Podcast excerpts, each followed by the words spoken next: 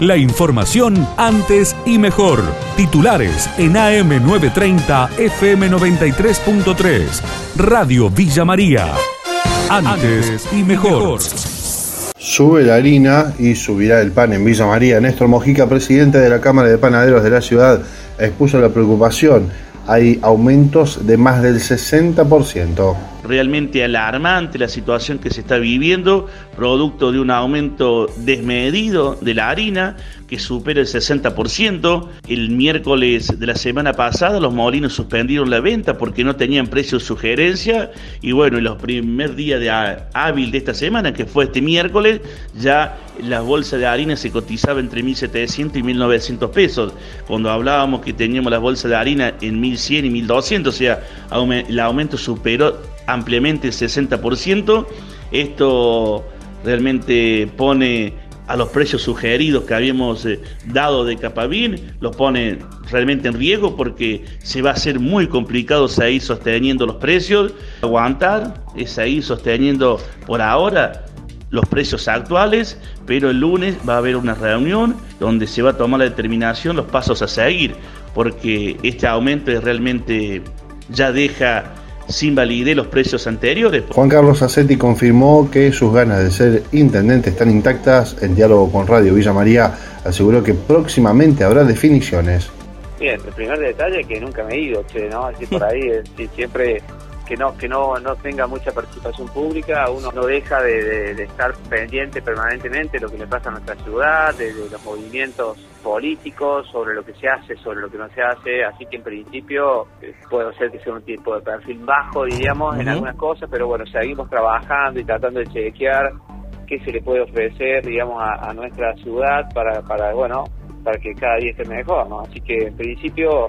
Eh, sigo participando, no tan activamente, pero sí permanentemente con, con concejales del grupo y demás, intercambiando ideas. Así que bueno, pero las intenciones de participar siguen estando intactas como siempre. Eh, con, más experiencia, uno va aprendiendo con el tiempo. Traslado de la terminal aseguran que los locadores nunca fueron llamados a dialogar, manifestó el responsable de la concesión actual del espacio Pablo Aymar. Además, dijo que son muchas las variables que se deben tener en cuenta en caso de un traslado. Nosotros estamos como ustedes, eh, bueno, estamos esperando que nos, que nos llamen de la municipalidad, ya tanto como concesionarios o como locadores que estamos también adentro de la terminal, para, para estar en esa mesa de diálogo porque como dice Martín, ¿viste? hay un montón de variables, sí, la podemos trasladar a la terminal, va a quedar hermosa en otro lugar, pero hay un montón de variables que tienen que, verse y estudiarse bien porque va a afectar a, toda la gente que está ahí adentro, ¿viste? Moverla. Hay más de 300, 400 puestos de trabajo ahí adentro y que si la mueven,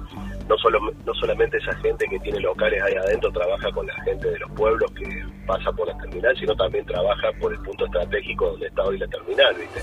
Y eso yo creo que trasladándola afectaría a los comercios que están ahí adentro y también trasladándola va a afectar a toda la gente de, la región, que es la que está que viene a la terminal, porque va a tener que gastar más en transporte para movilizarse donde esté hacia donde tenga que ir.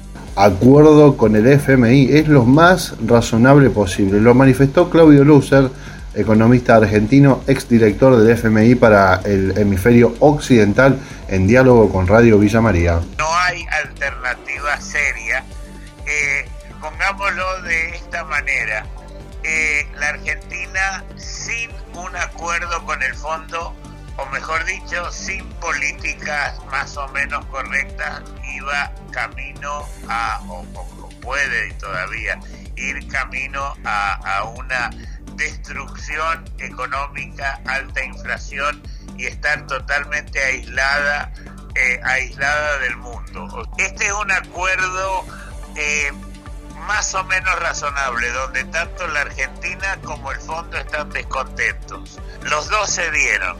Eh, por supuesto en Argentina dije, dicen, no, no alcanzamos a tener las cosas que queríamos, el fondo tampoco.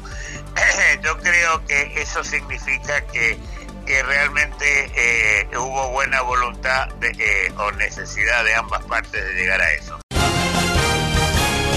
La información de Villa María y la región. AM930, FM93.3. Radio Villa María. Antes y mejor.